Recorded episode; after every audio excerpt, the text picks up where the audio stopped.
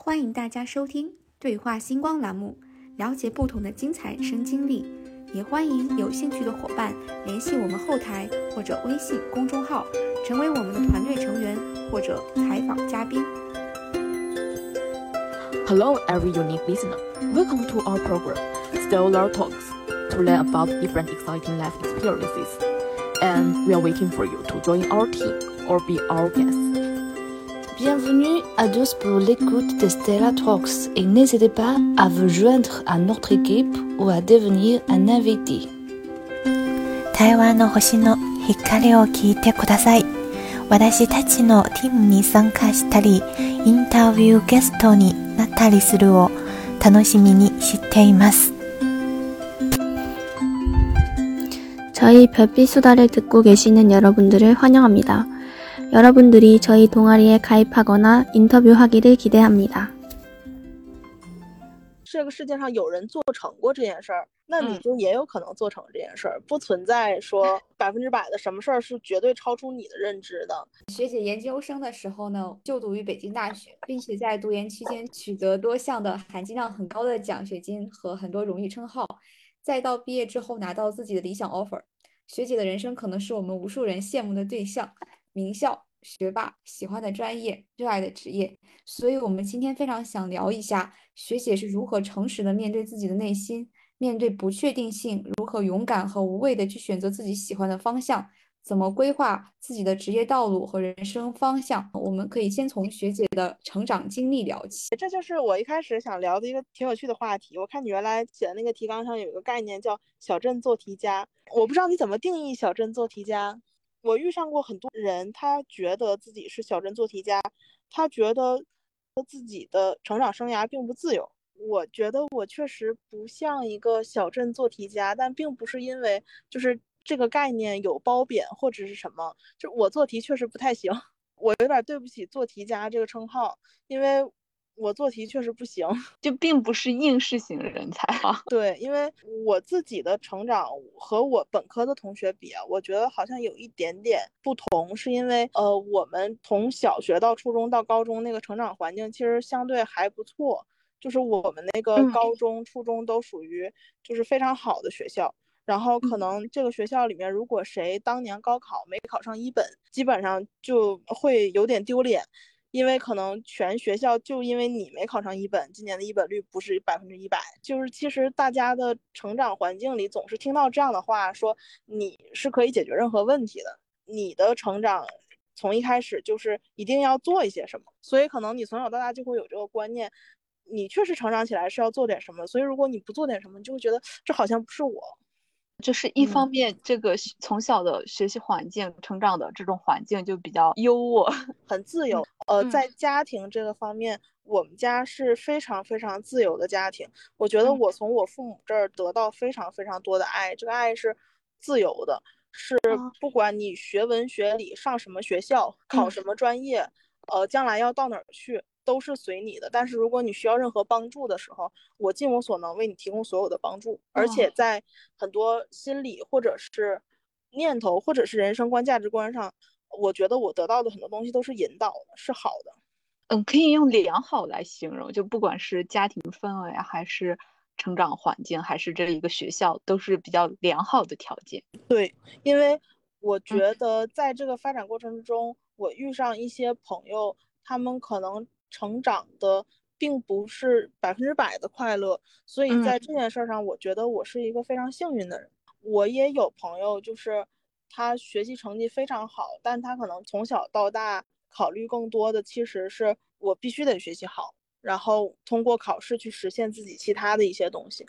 我觉得我这样的朋友其实也很好，他在实现他自己人生想追求的东西。所以我自己觉得，就是我们谈到小镇做题家的时候，其实它并不是一个贬义，它是一个标签，但并不是所有的标签都隐含贬义。它描嗯述的是一个人一个阶段的成长经历，可是走过这个阶段之后，他要去哪儿，他要做什么，其实都是自由的。普遍的同学，就身边的同学成绩都比较好，然后本科率也比较高，这种环境会不会让自己觉得必须要做点什么事？我觉得高中、初中给我的三个指向吧。第一个就是，如果你有想法，你就可以去做，因为你身边的人都是在这么做的。第二点是，如果你有想法想去做，你大概率能做成。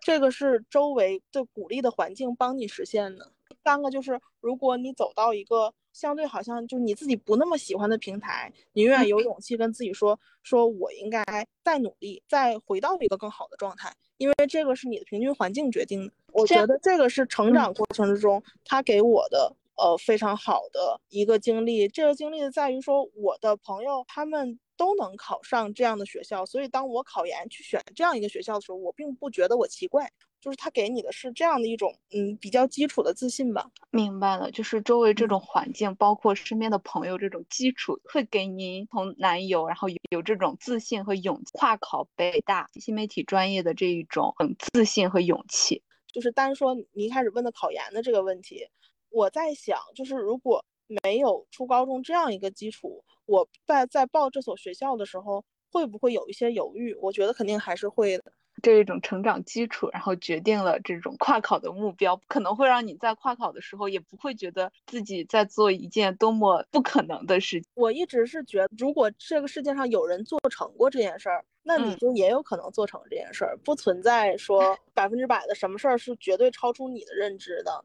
大家都。不笨，如果你有信心、有毅力，再加一点点聪明，其实大部分的你想要的东西，你都是能做成的。可能在成长过程中得到很多鼓励、肯定，然后包括周围同学都比较优秀的这种环境出来的人，会更加的大胆一点。就是当你周围坐着三个北大的人的时候，你就不觉得我考北大是一件特别奇怪的事儿。对我们辅导员来说，确实是一件特别奇怪的事儿，因为可能他教过的学生里面做这样事情的人并不太多。对，但是你知道，我觉得特别有趣的一件事是我们那个班，当时我在我们班做班长嘛，我们老师对我特别不满意，我对我们老师也特别不满意。他就总觉得是因为我自己要考研，带的我们班所有的人都不想就业。他要搞就业率，对，但是你知道，我经常跟我们班同学说，我说这个你一定能考上，那个你没有问题，你报的高一点。其实很，我有很多朋友，就是包括我这一年，我们这个班和我的很多学弟，他们考研都考得非常好。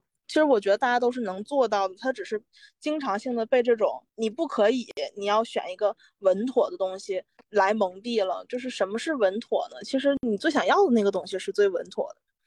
感受到了，就是学姐的这种呃能量场会会很鼓舞 身边的人。那学姐就是有没有当时如果考北大，万一没有考上，万一失败了呢？我很少想这件事儿。我一开始想考的时候吧，呃，第一年其实没考上，因为我的考场出了一点事故。支撑我第二年考研的，其实并不是说我要考衡量自己考得上还是好考不上，更多的是。呃，我觉得我对这个方向非常感兴趣，然后我也觉得我很擅长这件事儿。那既然这样的话，我想看看自己到底擅不擅长。就是你考虑考研特别好的一点，其实是你把这张卷子想成自己跟老师的一次沟通。就是如果你平时不读这个学校，你有什么机会以其他的方式去跟老师做一次沟通呢？那这是一次特别好的机会，让老师可以读你写的东西。一般都是你读老师写的东西，他读了你的东西，我觉得是一种肯定。那他也是说，这个方向需要你这样的人才来做出贡献。我觉得这个东西其实不光是说我要考上一个研究生，寻找一个更好的就业路径，它更多是双向的。是的，就是不包括不同的学校，它可能这个学院整体老师的研究方向。然后它的出题风格都不太一样，对。其实有的时候你经常说，就是这个院校你要不选一个简单的，或者要不选一个什么的。其实最主要的是选一个跟你对路的，合适的。是你读了这个老师的文章，你说他写的真好，我一定要做他的学生。然后如果他看了你的东西，他也觉得你这个学生不错，孺子可教，我愿意让你来试这儿读一读。那其实我觉得这是一件更好的事儿，他是更好的判断这个专业。这个学院适不适合你将来两到三年成长的方式，而不是说，呃，这个专业他毕业了之后好不好就业，那个专业他毕业了之后能不能找到一份高薪的工作？觉得遵循自己的志趣去选择，其实是让自己成长的一种更好的方式。那学姐，就是您当初想要考新媒体专业的时候，就是因为你你对这个专业比较感兴趣，然后也是因为您觉得您在这一方面也比较擅长嘛？对我当时确实是这样想的，我学了很多，就是你考研的过程中，其实需要学很多东西嘛。当你念的时候，你就发现，就是新媒体确实是与众不同的一个方向。它强调你很多就是互联网方面的应用思维和数据能力，但是与此同时，它离不开背后本质上是社会科学。然后我觉得是我在考研，包括在读研的过程中，找到了我更感兴趣的东西。就是这个东西具体的更感兴趣的东西是什么呢？社会科学在人类社会的具体应用吧。做任何工作的时候，一定要摒弃的一种思维是我我只创造我自己的想法。就是哪怕你做 iPhone 四创新的时候，你也得考虑用户需求是什么样子的。不管是 商业行为、政府工作，还是其他所有的美工作，我觉得这些工作本质前提是利他。商业只有利他才能创造价值。然后政府工作如果不利他，就失去了它一开始的意义。我觉得大部分的工作都是这样的。然后其实你刚刚说这个问题，我觉得它本质上就是求学和就业的一个矛盾。很多大学它并不愿意说我完全以就业的导向去创造我的学术学科，因为求学本质上是为了追求真理。我更多的就除了让你学会你在社会上怎么养活自己，怎么。改善商业或者是行业的业态之外，更多的是你能不能追求到一些新的规律，就创造一些新的东西，去突破人类的边界。但是我觉得，就是求知是很多人，尤其是有些爱学习的人，求知是他的本能。但是这个时候，你更喜欢的一定是那个社会科学类的东西，技术的东西。虽然你觉得它好像意义不大。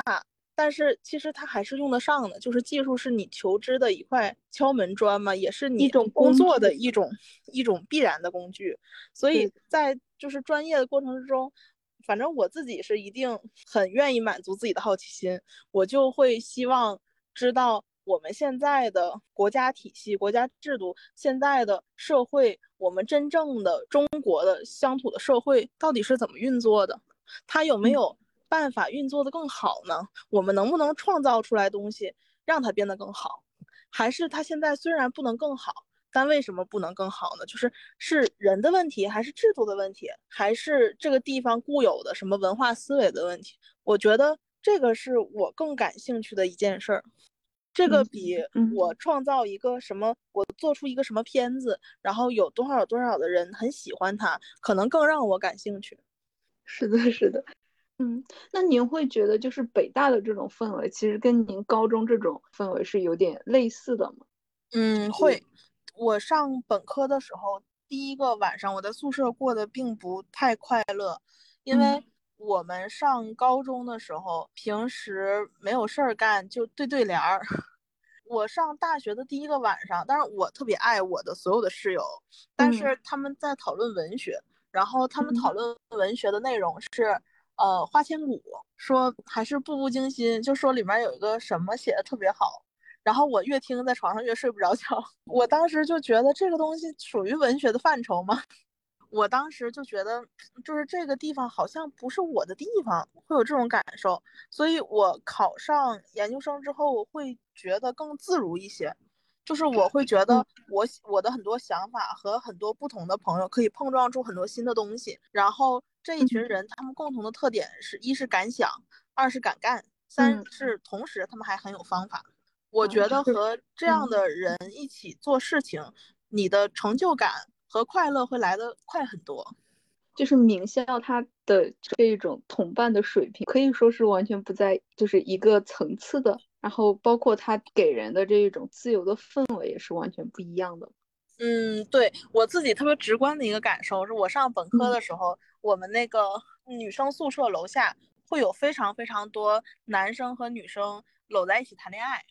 然后我当时时不时也是其中一员，有的时候还会觉得楼下怎么这么挤，没有一个特别宽敞的地方。但是你到了北大之后，你会发现宿舍楼下站着的人，你一排走过去，往往听到的都是这个法律问题在中国和在西方怎么怎么样，然后那边在研究。今天老师上课讲的文学问题啊，你再往前走，这个人在说说今天这个实验，我觉得老师做的不对。然后我觉得北大还有一个特别好的点是和清华不一样的，就是北大它我们我们大家都所熟知的就是北大的这一种自由的人文气息。之前我们讲那个《青春有你》，我不知道你看过没，《青春有你》选秀，嗯，那个时候疫情嘛，然后我们请那个《青春有你》的那个导演姜斌，然后还有爱奇艺派了两个人，还有一个是那个迷雾剧场的总监制。那个 姜斌来的时候就被骂的可惨了，因为那个时候正好选秀出道的人都已经定了，然后我们也有很多同学追星，他们就在网上就是组团说要到北大来打他，我们就不得不把原来大教室的讲课换到了我们就是新媒体自己的楼里，然后在那个楼里的时候，还有很多就是新传院或者其他学院的同学借卡进来了，提问的时候就举手说。张老师，我想问一下，请问你承不承认你的成功都是偶然？如果没有疫情的话，你不会获得这样大的成就。不然，《青春有你》的上一季为什么没有火呢？当时华为的中国区战略观还是什么，然后他来，他就说华为里面有一个 app 叫镜子，他说那个镜子是他设计的。然后他们当时给华为设计了一个他们觉得特别优秀的产品，就是他说，呃，这个手机。在你拍照的时候，可以只识别你自己，识别机主，然后只给机主做美颜。然后他说这个切合了就是大家的什么什么需求。我们后面有个女生提问说：“嗯，老师，你以为这是一个非常成功的设计吗？我认为这是一个非常失败的设计。你怎么知道我只想把我自己美颜呢？我希望我所有的朋友都漂亮。你这种推测真是狭隘。但是他给他他给的回复也。”就是很有道理。他说产品是有生命周期的，就是有一段时间可能大家会喜欢 iPhone 这样的原相机，但过了一段时间之后，可能大家又会追求那种有美颜效果的东西。他们是在产品的不同生命周期里做不同的设计。明白了，就是包括我看你采访提纲里面说到这个是世俗的成功给你自由啊，你就是你问北大的是身份可以带来什么样的自由？我觉得这是一个。很好的点就是你在这个学校里做刺儿头是非常自由的，对，是批判的自由。然后你批判的时候不会觉得奇怪，因为当你批判的时候，大家就会说啊，他们北大就这样。我觉得，呃，这个名校还带给你一个自由，是自由也是枷锁吧。一个是你走，只要大家知道你是北大，他就会对你有，就是对你另眼看待，就是不管你做什么，他都会觉得，嗯，这是北大 style，就是他们就是这样的。北大给了您光环，然后就也会担心自己会不会影响到北大的这种光环吧？嗯，对，是这样。你走出去，然后可能有的时候有一些，尤其是你之后在工作岗位上，可能南大其实是一样的。你走出去，同样一件事儿，可能一个普通人提，他们会觉得就是 whatever，他们并不在意。但是你提的时候，他们会觉得，嗯，这是就是就是南大的学生提的建议，这是北大的学生提的建议，他会。多想一想，这个其实就是我理解，就是不是学传播嘛，就是信源的可信性。是的，是的，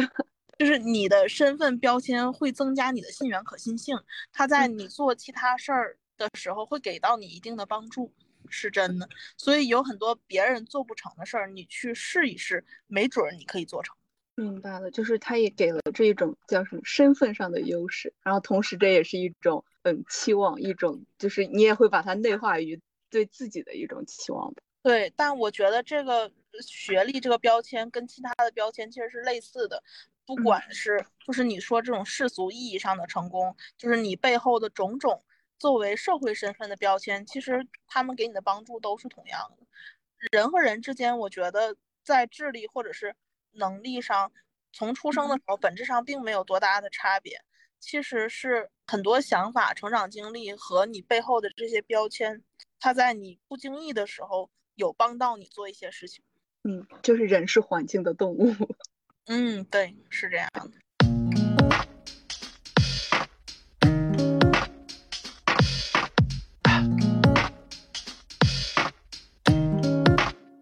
感觉这一块的学姐已经聊得很很充分了，那我们可以就接下来谈谈校园活动和实习这一块。其实这一块我们主要想探讨的一个主线，还是从您的您的职业规划开始谈起。就可能在这个职业规划中，从最开始什么时候开始的，然后做了哪些尝试，包括在学学校期间，就是担任班长这种学生经历、辩论赛这种，对自己呃考研呀或者工作有什么样的影响？包括您具体实习的这一种呃内容啊感受。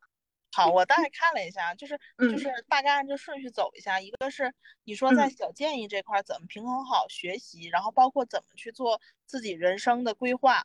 我觉得有句话其实说的蛮好的，就是人生不是轨道，而是旷野。所以不管你走到任何一个位置，它都只是你人生的一个阶段，是一个经历，不存在说你脱出轨道了，或者是你做什么是完全不对的、没有意义的。然后你放下这个包袱的心理之后，其实才能回过头来问自己真正想要什么。我很少很少见到人是从呃很小的时候，或者从高中的时候就非常清楚的知道我这一辈子要什么。这样的人，我理解其实挺优秀的，但是并不是大多数人。所以，当你不知道自己从小到大非常坚定的想要什么的时候，我觉得排除法也是非常好的方式。人不知道自己喜欢什么，但往往知道自己不喜欢什么。是的，就是我说我我们同学之间分享实习经历的时候，就非常有这种感受。就实习不不会让你确定你爱做什么，但是会让你做一行不爱一行。就是这样的。排除我觉得实习更多是一个，你如果有三样喜欢的东西，你实习干了两个，最后你的就业方向往往是剩下的那个。你干了每一项工作，你都觉得这有意义吗？这帮助我成长吗？这一点用没有，我不干这个了。然后你再换下一个，下一个也不行。那这个我没试过的应该不错。你走进去，发现每一条路都有每一条路神奇之处。对，就是我，我觉得包括就是大家找第一份工作，就是一定要平衡一个心态，是你这这一份工作只是你人生二十多岁的一个起点而已。呃，我经常问自己，就是比如说高考的那一年，考完了，我到南京上学了，我在想三年前我能想到三年后我在干嘛吗？然后我在北京的时候也在想，就是三年前我能想到自己三年后在干嘛？其实并不能。现在的我也不敢说三年后我在什么位置，我在做什么，所以就不给自己设任何的障碍，说这第一份工作我这第一步走好或者是不走好，它好像决定我人生的一辈子。其实并不是这样，它只是你踏出去的第一步罢了。明白了，就是不要给自己太多的这种心理压力或者期望。对，对，就是这个是最重要的。我见过很多在那个找工作的过程中，觉得自己不顺利，或者是怨恨自己之前没有做好准备，或者是嗯因为自己其实真的很优秀，但是就是有一些小遗憾，在这样过程里，他都觉得我的人生完蛋了，我人生塌了。就是人嗯生中的挫折其实是很多的，有挫折是一件非常正常的事儿。你要时不时的问问自己说，我想要一个一帆风顺的人生吗？要这样的人生意义何在呢？就是你到死了的时候，你的墓志铭上也没有什么故事可以写。所以就是呃，不管是实习、就业还是上哪所学校，其实只是你人生几十年中的一个片段，它决定近期近几年你的生活状态或者是地点，但是嗯它不能决定你是一个什么样的灵魂。所以这个东西其实没有想的那么重要，只是当时当刻未必所有人都能跳出来。所以这个时候你会再回过头说，就是我想平衡好，就是我想做什么样的活动，然后我想做什么样的实习，是我觉得对我来说，首先还是要问自己喜欢做什么，呃，喜欢的活动就要去参加，因为往往是这样，这两件事儿你同时做，过个十天两件事儿都做完了，这两件事你不同时做，过个十天有一项任务或者是有一件事儿你再也没有机会做了，它成为你人生死之前的一个遗憾。明白了，明白。就是首先把这个就是事情本身不要看得那么重要，就是可能有的选择它会很关键，但没有一个选择是是会真正决定你整个人生的，没有这种选择。然后另一个可能就是跟随着热爱走，感觉到了学姐是这样一种人，非常听从自己的内心。对，因为我觉得不听从自己内心没有意义，为了什么呢？就是那些不听从我自己内心想要追求的东西，在我看来都是我可以放弃的东西。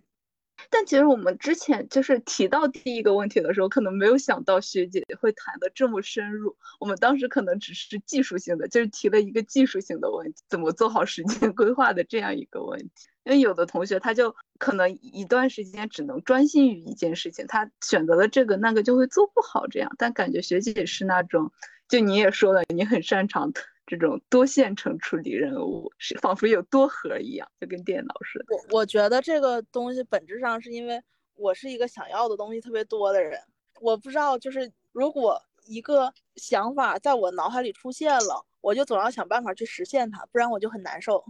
在平衡的过程中，确实有一些嗯小技巧，一个是就是其实本质上都是规划，就是在这个规划的过程中，要先考虑哪些事儿是我必须要做，哪些事儿是我可以往后挪一挪的。嗯，就是轻重缓急这样子。对，但这个事儿我觉得真的得在工作里成长，因为我现在的工作也是一份就是线程非常非常多，然后非常繁杂的工作。因为我的我们处是属于那种综合性的部门，每天工作非常非常多，然后他就要求你必须把所有的事儿在一个时间点之前都结束，就是其实还挺考验人摆布工作的能力。我觉得这个也是是需要锻炼。明白。然后我我觉得我我最忙的时候最夸张的时候，我有一段时间每天早上起来就开始回微信，再坐在床上回二十分钟回不完，然后从床上爬下来把电脑打开再回四十分钟。就是我昨天晚上可能睡得并不晚，可能我十点半十一点左右睡，然后在我早上到九点钟起床的时候，中间就会有很多很多人给我发微信，然后我有一段时间会觉得自己的社交压力特别大。嗯。因为我是一个特别爱交朋友的人，然后又有很多事儿做，有的时候同时一下来十几个人给你发消息，觉得 不太想回，这是我自己面临的一个问题。我自己的感受，一个是摆布能力，就是你要是有一个小本子或者是电脑上的便签是更是最好的，就是每一件事儿一定都要有 deadline。你只说一件事儿，它应该怎么怎么样，是绝不可能实现的。你只有把它变成几号几号几点之前，它必须完成。然后在几号几号之前，就是在哪一个赛程里面，它要完成一半儿。就是你只有拉出这个东西出来，它才有可能被做完。然后另外一个就是专注。你在工作的过程中，如果做这件事儿想那件事儿，这两件事儿都做不好。所以最高效的做这件事儿的方式是做这件事儿的时候心里只有这件事儿，他做的才会快。然后还有就是。我自己的一个小毛病，有的时候我比较爱拖，但其实拖并不是因为我不愿意干这件事儿，是因为我在想这件事儿。哦，在思考怎么去做吗？对，就是当你想的差不多的时候，最后你做这件事儿，往往只需要很少的时间就能把它做完。会比如说什么样的事情会用到这种脱想的方式呢？就是你写这个稿的时候，就是你你打开电脑，然后你。硬想想一个主题，其实可能未必有那么合适的。但是你想一段时间，然后在一个什么事儿的间隙突然蹦一下的那个东西，我会觉得它的适配度更高，然后更有那种就是神来之笔的感觉。然后包括比如说这个策划那个镜头，然后你一开始教这个东西的时候没有头绪，可能等过一段时间，或者是就是在容忍范围内的一段时间，你就发现，哎，这个东西我一下想通了。嗯。明白了，这个时候可能别人需要三天做这件事儿，可能你半天就把它做完了。然后包括我觉得，就是你写论文啊或者什么，其实也是这样的。有很多研究方法、思路上的东西，你面对这个电脑，你说今天一天我把它做完，那就是想做不出来，因为你的思路没通。但是你花一段时间把它想通了，可能一个下午你这论文就写完了。我感觉这其实是说抽出某一段时间特别思考，它其实是让潜意识去给你思考，让潜意识给你工作的感觉。对，然后还有一点，我自己是一个相对比较精力充沛的人。我知道有些朋友可能做一段时间什么事儿，他就会累了。但是我休息的方式是去做别的事儿，比如说你写了一篇报告之后，你就觉得嗯好累啊，然后就想嗯我做张明信片吧，或者是我就是写写什么东西吧，把一个输出的过程变成一个就是创作的过程。然后就可能就会快乐一些，然后又因为我做的很多事儿都是我自己喜欢的，所以我并不会觉得它特别困扰我。明白了，就还是就是做的时候会换交替不同的类型的工作来做，然后同时这些工作如果是都是自己感兴趣的话，就不会感到很痛苦什么的。对，但如果这最近的工作哪个你都不喜欢，你就会特别痛苦。因为我觉得，嗯，世上没有一个特别完美的东西，所以你追求了自己最想要的东西，那其他的东西你就是适当要放一放的。然后我觉得我很多朋友，他可能更想追求一个就是更高的薪资，或者是更好的就是物质条件。那他在做这样工作中，他的忍耐性就更强。他说他能做到这个工作，我特别特别不喜欢，但是我把它完成的特别好。然后我要克服这种负面情绪，可能就需要花更多的成本，我也不愿意付出这个成本，所以我就愿意付出我其他成本。就是对学姐来说，这个排序的话，薪资可能相比于自己内心喜不喜欢，会稍微往后一点。比较了一下，就是用我不喜欢的事儿去换多钱，对我来说特别痛苦。我不知道这个钱为了什么。应该也是有部分原因，是因为就是学姐目前是没有太大的经济压力嘛。我觉得这个是我特别幸运的地方，就是我的家庭，包括我自己，我在经济上没有特别大的困难。我问一下，如果学姐你没有呃原生家庭的经济支持的话，你觉得你的路会和现在选择的一样吗？呃，不会。就是如果我的家庭需要我迫切的去挣钱来缓解我家里的经济压力，我觉得一个人应该先承担好他作为一个家庭里面分子最基本的社会责任。嗯，所以如果就是有一天说我需要承担家里面的压力，我现在这份工作确实不够，那我觉得前面这些年我感受到、体验到的、得到的已经够多了，那是时候是我为别人付出的时候，就是先顾好小家。对，就是我不太支持说我自己能力还没有办法照顾你身边的人的时候，你就去照顾社会上所有的人，让去那那也那解决一个问题，说让所有的人过得更幸福。我觉得他 明白，就我觉得这是本质上是一个问题，叫你要先爱具体的人，然后再就是广泛的人。如果你连具体的人都不爱。你爱的广泛的人是一个非常空泛的概念，我觉得。那这样子的话，就是学姐，您比如说在职业规划这一方面，您最早有职业规划的意识大概是什么时候呢？我最早有职业规划的意识，可能是上我小学的时候，给我报了一个班儿，叫小记者班。对，可能是那个时候我就会觉得媒体是我特别感兴趣的工作，因为那个时候我们很多采访对象我都觉得很有意思，有那个研究《红楼梦》的，然后有法医，有警察，社会上各种各样的人，然后你就会发现接触了他们，他们每个人的人生都是不一样的。我觉得记者这个角色，尤其是做人物专访记者，其实非常幸福的，因为他可以。真实的知道很多很多很多的人生，然后这些人的人生，因因为你是去采访他，记者是一个人类收藏博物馆，我觉得做博物馆是一件非常幸福的事儿。但你说具体的职业规划，一定得是到考虑就业的时候。哦，我遇上过有些朋友，他的职业规划非常早，他高中的时候就开始考虑创业，然后想做媒体，然后一上大学就在实习。然后从不同的互联网大厂之间不断的跳，然后具体他的职业规划可以锁定到我想做某一在一个什么样的公司做一个什么样的岗位，这个岗位近期要负责哪几年的计划，然后我做这个工作几年之后我要往什么方向转岗，要去什么地方，可能他都有特别细致的规划。嗯，我的规划还挺空泛的，就是要么我想做这件事儿，要么我想做那件事儿，这两个我先选一个试试吧。明白了。嗯，我觉得这两种都是好的，就是这种很空泛的，它经得起敲打，它在你遇到困难的时候可以更宽松的调节，说我做这个也可以，我做那个也可以。然后那种特别细致的，其实也很好，它在研究的过程中你可以，对，它很明确，但是它的一个问题就是你未必能明确到百分之百实现的地步。嗯嗯，明白，事情肯定不会像人规划的这样行走。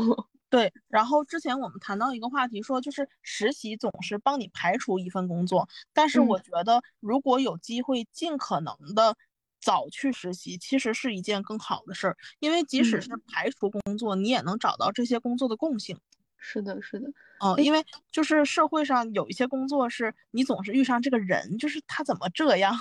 然后还有一些工作是，呃，你做了你觉得这个内容我不喜欢。就是要更丰富的去找这种行业的共性，可能你才能建立对这个行业整体的认知，而不是从课本上学东西。学姐这个观点感觉很有启发性，因为您上次也说了一些，呃，您的实习嘛，就是主要是教育部跟那个中央广播电视台两个实习，在这两份实习方面，还有其他想要分享的吗？实习感受啊，内容什么的。实习感受和内容。我觉得我工作期间遇到的很多干部，其实他们的判断力和对问题的理解能力，并不比就是名校里面的硕士和博士更差。相反，因为他们长期的实践，他们对很多我们面临的问题有更深刻的见解和看法。就深入实际的，肯定要比我们在局外，就是或者说在书本上浅浅看的更深刻、更实践。所以我就觉得，就是找工作这件事儿，本质上就是从读万卷书到行万里路的转变。那这些路，呃，怎么走，其实都是好的，你只需要迈第一步就行，就是寻找一条你觉得还不错的往下走就行。然后你这一张白纸徐徐展开，等过了好多年的时候，你就会发现，哦，原来我走了这样一条路，我对它是还不错、还满意的。我觉得那就很好。我觉得人总是能追求到他最想要的东西。明白。如果你的初心是找一份工作，找一份呃安身立命的，能让你获得更高薪资和更好生活环境的工作，那其实可能现在来讲，传统的新闻学。确实不是一个非常好的选择。我觉得不好的一种心态是靠着标签走过人生的每一个阶段，就是到这儿了，我工作，我说我是北大毕业的，所以我最强。然后到那个别的地方了，我说我是从这儿这个厂什么什么出来的，我最棒的。但实际上，其实每一个阶段都有每一个阶段努力的时候。你看那些就是一直每一步都走得非常稳的人，往往他是时时刻刻努力的。嗯，明白。就是其实不管处于什么样的阶段，就继续往前走，总是不变的。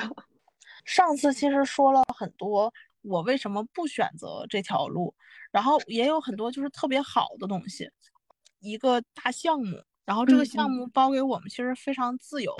嗯，呃，它提供了一个非常宽松的创作平台，然后你可以在这个创作的过程之中，就是尽可能的发挥你的想象，而且得到支持。我觉得这个是媒体创作过程之中一种不可多得的实践环境吧。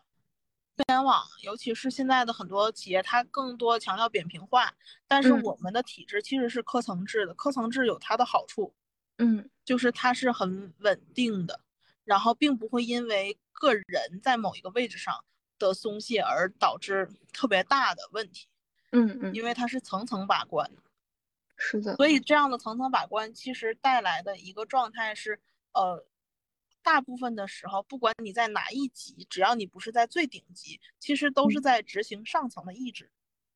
我们常常考虑到说，一个呃合格的干部，他能不能把工作做好，其实更多的是除了他有没有自己的想法之外，他能不能更好的完成上级交办的工作。当然，就是怎么去衡量更好，其实也是呃非常重要的一个体现。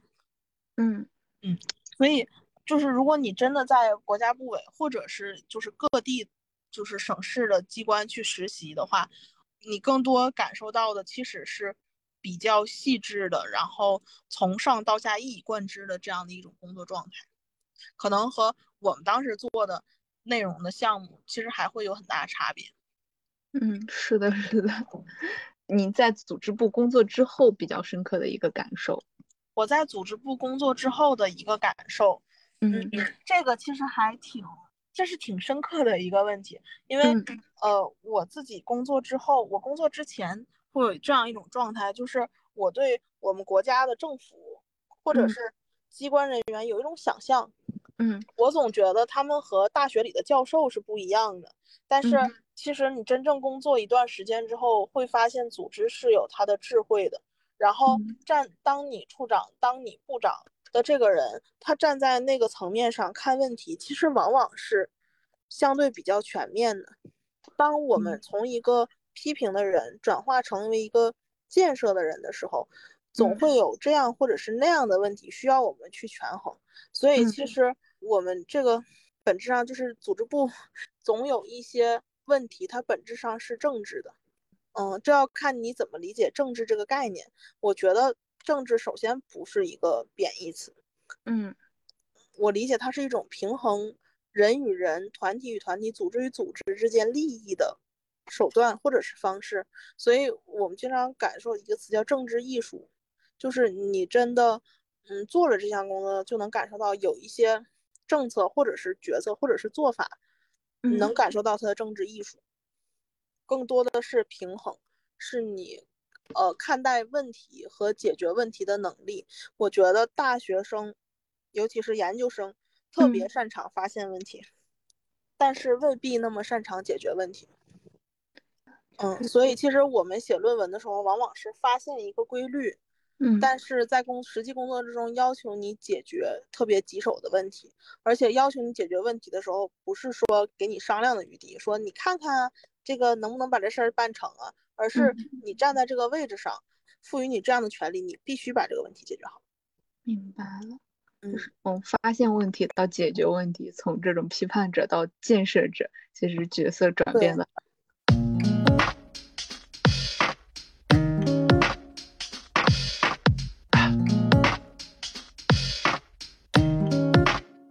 学姐对公务员选岗有什么考虑吗？之前有什么考虑？现在有什么建议？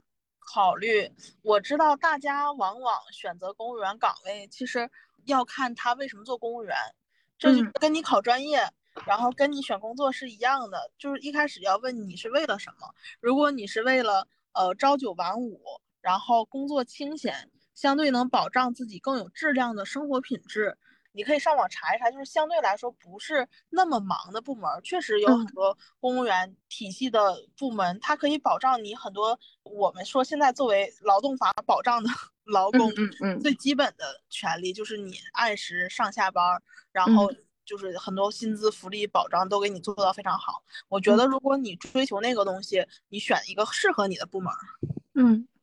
但是嗯。如果你更多的你说，我想我在乎我的仕途，就是我的级别，然后我将来的发展好不好，我能做到一个什么位置，只能说有实权的部门都会很忙的，明白了，就是不存在任何一个说我升的特别快，但是我又特别闲，还是人人不能既要又要，总要做出一个选择。所以我觉得本质上其实是，哪怕你是说我的初心都是为人民服务，你也要考虑，就是你站在一个什么位置上能做更有影响力的事儿。嗯，明白了，明白。嗯，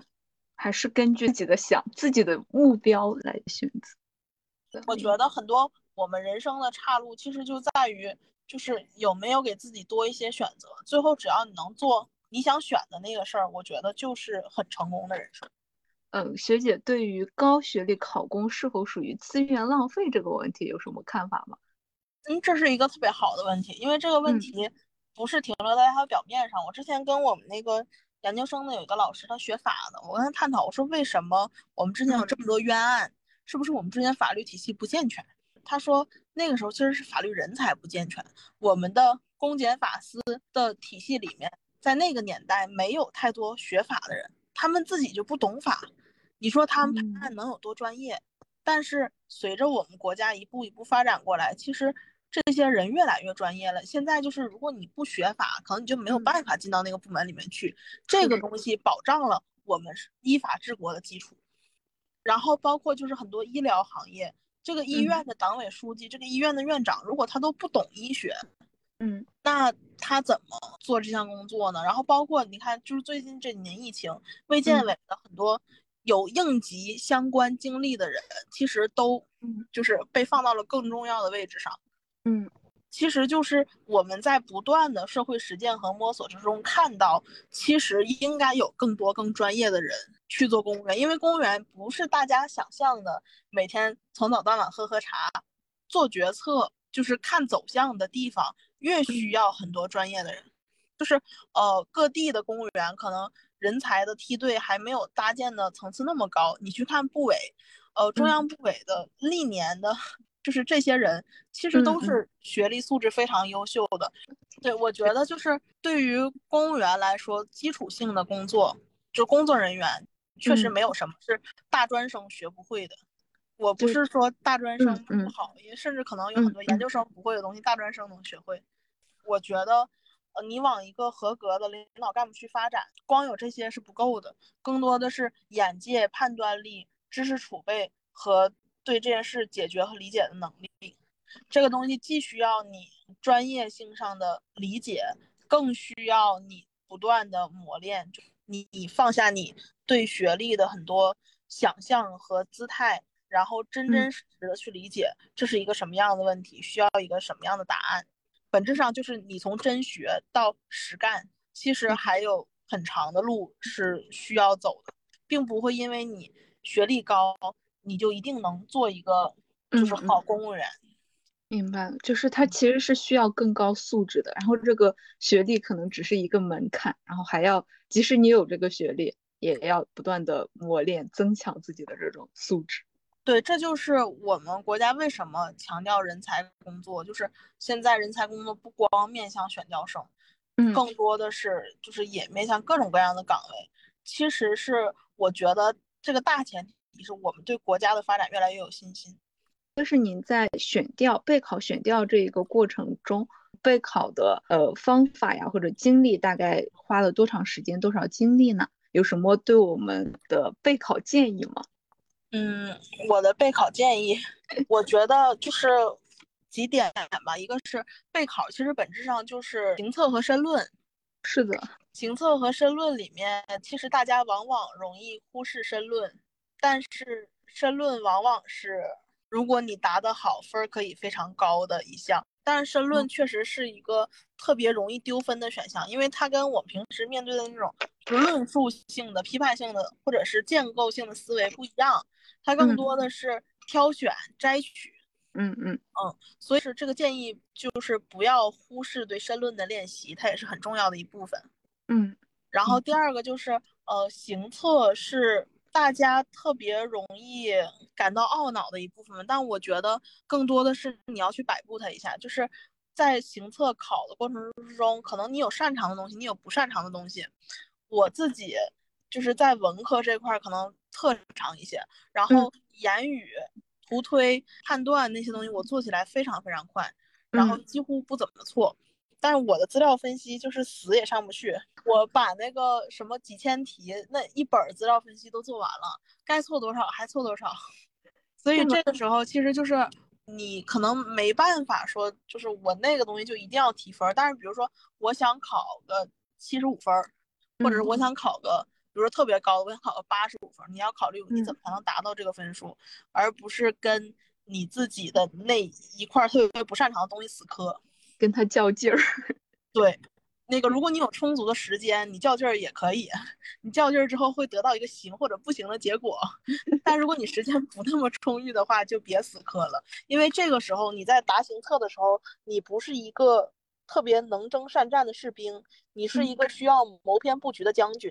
一个将军更多的要考虑我总体的伤亡水平是怎么样的，而不是说这一块这个山头你必须得给我打下来。你得首先判断这个山头多少分儿。它值不值得？这时候的资源就属于你个人的时间精力了，还是你要怎么分配，你要怎么去匹配的问题？对，就是不要在自己死磕了之后也不行的东西上再继续死磕，因为这一个是它影响你答题的效率，还有一个是它影响你的心态。你一定要跟自己说，就是这个东西是人都答不完，所以答不完也很正常，是这样的。然后还有一个就是，除了考试之外，还有一个事儿非常重要，就是报岗。嗯，呃，报岗除了要考虑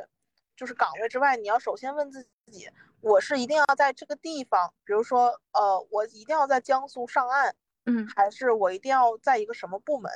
就是上岸？所以就是，如果你对部门有期许，你你报岗的限制其实就多一些。如果比如说你也能接受，比如说江苏省市的什么什么区，那其实这样的话，你上岸的几率就会大很多。但是你要看想不想要这个东西，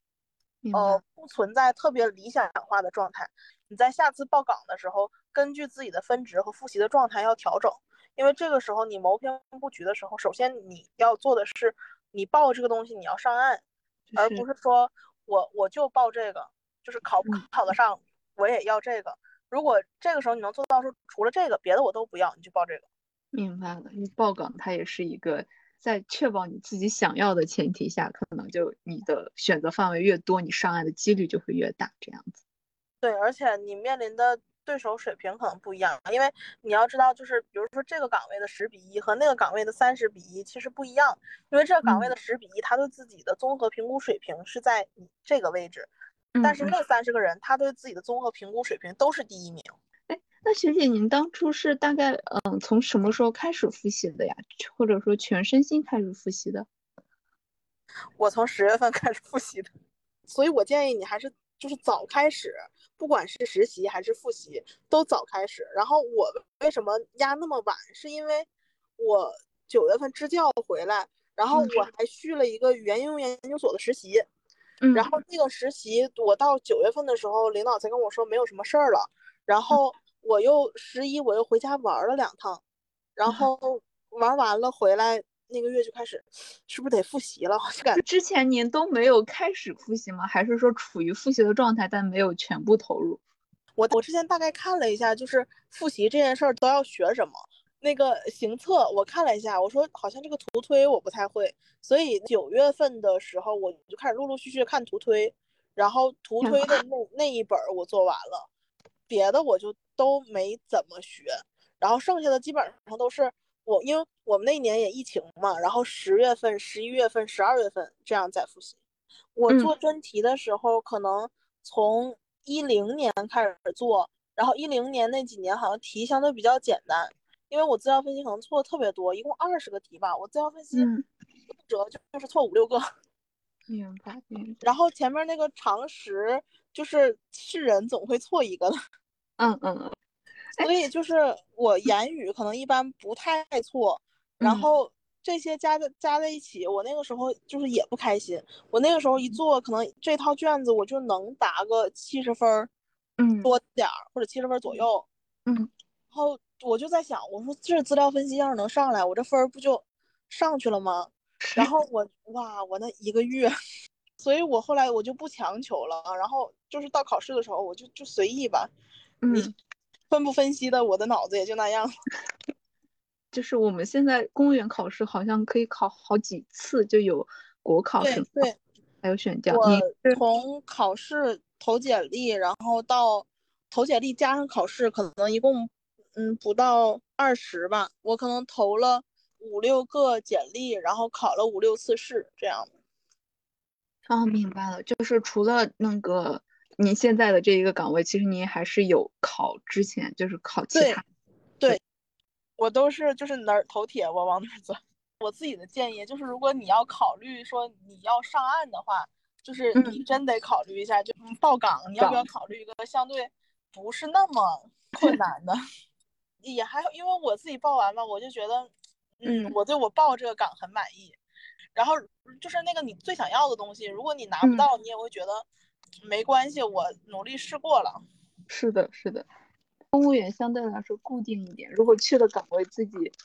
一开始就不满意，那之后工作起来肯定也会没有什么好的体验。嗯，对，我觉得是这样，尤其是名校的学生，他更在乎的是我有没有一个好的发展空间，这个东西会不会使我变得更好，而不是说我这个地方就是房价低、生活成本低，你来吧，保证你生活的很快乐。明白，这也是不一样的群体有着不一样的追求。嗯，学姐在北大的时候就成绩依旧名列前茅，而且获得了像您刚才说的很多。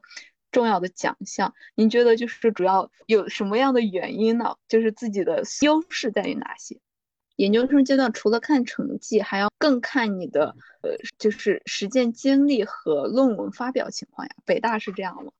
呃，也是，因为就是成绩其实也很重要。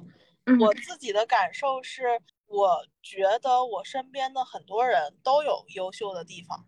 嗯嗯，就是他们每个人身上都有就是不同的你可以学习的地方，但是不是每个人都像你想象的说这个人特别优秀，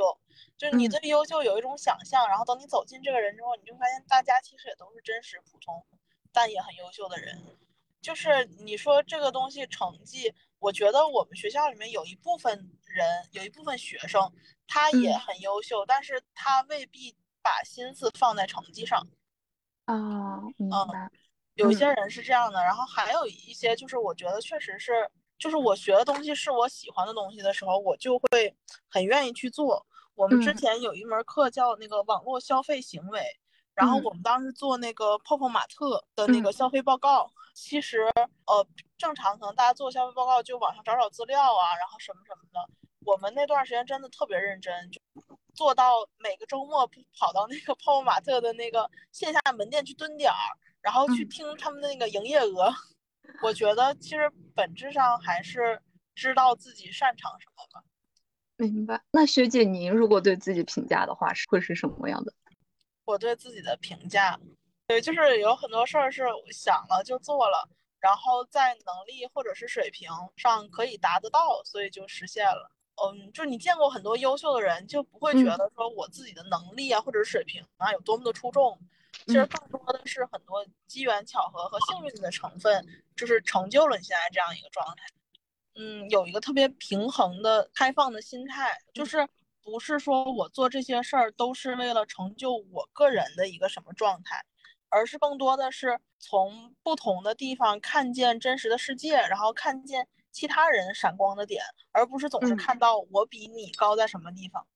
就感觉从一开始学姐说自己的就是同学或者是室友呀，我都会有这种感觉，就是学姐是一个很善于发现别人身上的闪光点的人，而且也是一个在满足了自己基基本需求的情况下，是一个更注重于自身价值，会有这种利他的想法，会有一种更宽阔的世界观的人。对，我会更希望就是在我自己的人生之中，就是以整体的思维去看我人生这几十年。首先，我会希望我有很多人生体验，这些人生体验是组成我这个人这样一个博物馆里面非常重要的体验。但除此之外，我还想在我年轻的时候试试，就是我能不能留下一些东西，就是这些切实的。可以为更多人服务的，或者是以其他方式留下的东西。因为我做过很多 留不下什么痕迹的事儿。我们当时在辩论队的时候，建立了很多制度，然后做了很多努力，成绩也非常好。但是你就发现，你人离开了之后，很快这些东西都只消失了。有时候你回头想，说现在这个队伍怎么这样了？当时我们建设的还不错呀。但是这些东西是留不住的。然后可能。有其他的很多事儿也是很短暂的，它就消失了。所以，包括我觉得很多媒介的创作也是这样，就是这个创作在当时其实是非常好的东西，但是它总是很难产生更长远一些的影响。所以我在想，就是能不能做一些可能留下更长远影响的事情？就感觉也不一定是没有留下影响，可能有些影响不够持久，但是肯定会已经有影响了。就不管是在当时的影响，还是说通过当时，就可能会影响到很多人。你可能本身自己都不知道，但它是产生影响的。感觉跟学姐交流，就 让我想到了之前学政治的那一个最后面的那个课，就是人生价值的实现。哦，对，我给你推荐一本书，马克思韦伯的，我不知道你读过没有，叫《学术与政治》。然后他在这本书里面讲了两个观点，第一个叫以学术为置业，第二个叫以政治为置业。马克思韦伯的一生其实过得都不是特别如意。他在年轻就是人活着的时候，其实没有享有他在后世拥有的这么多名誉和态度。他就是一个学术杜甫。然后他写这本书的时候，一个是他说以学术为置业，你要真真正正的去爱学问，去爱探索真实的过程。然后他讲以政治为置业，我觉得讲的也非常好。他说就是一个政优秀的政治家要具备三种能力。第一个是热情，一种激情；第二个是敏锐的判断力和洞察力，嗯，就是你要知道在什么时候如何以巧妙的方法去做成这件事儿，它是政治的技巧，是政治艺术。然后第三点，其实本质上就是你对政治的这种热爱，就是你并不因为所有的名利或者是职位或者是其他因素去追求这个东西，而是纯粹的因为你想为了政治去做奉献。我觉得这是韦伯特别令我尊敬的地方，当然就是他的其他书也很好，他写那个《新教伦理与资本主义精神》也是，就是给了资本主义一种完全新的解读方式，至少是在一个马克思主义的国家里面很少听到的方式。是的，是的。学姐除了这本书之外，还有没有什么其他推荐的那种可以看的书呀、电影啊，什么一些节目啊都可以。不管它是通识的，还是就是社科类的，还是什么小说，我可能都读。我看小说喜欢看科幻的和推理的，然后读社科就是嗯人文历史都读。你要说读那种通识的，就更没边儿了。所以，因为有很多就是比如说这个社会学的书，它好是好在它在当时那个社会节点发生特别大的作用。之前那个米尔斯写《社会学的想象力》，就是这是我读的第一本社会学专著，但是它整个这本书构建在对于结构功能主义的批判上。所以，如果你不懂什么是结构功能主义，不懂它统治了当时的学术界多长时间，不懂它对社会留下了什么印象，你就没有办法知道这本书好在哪儿。这本书也是我读社会学的第一本书。我自己就是在传播最喜欢的学者是英尼斯，但英尼斯的书非常难读。就如果你读那个。帝国的传播，还有什么媒介偏引论，都就是不是你读一遍就能明白的，因为它信息密度太大了。他跟他的徒弟就是两个人的书都很难读，以完全不同的方式难读。感谢大家收听对话星光栏目，我们下期再见。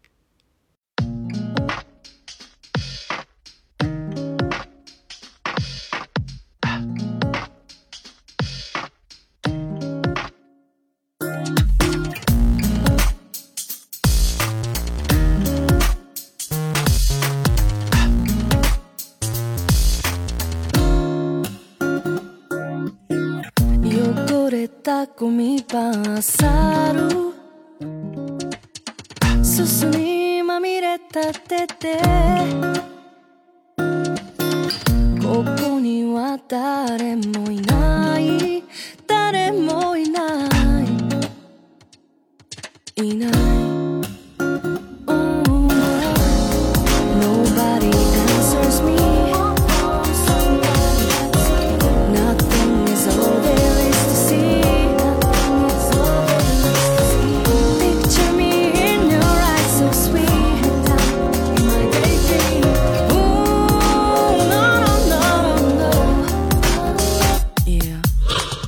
しっぱなしの靴下靴下。汗ばんだ T シャツ。T シャツ全部もう仕方がない。仕方がない。放ったままで。長い長い砂時計カラカラのロード変わらない砂漠。疑い続けて見つ車の外を眺めても答えは出ない。I'm so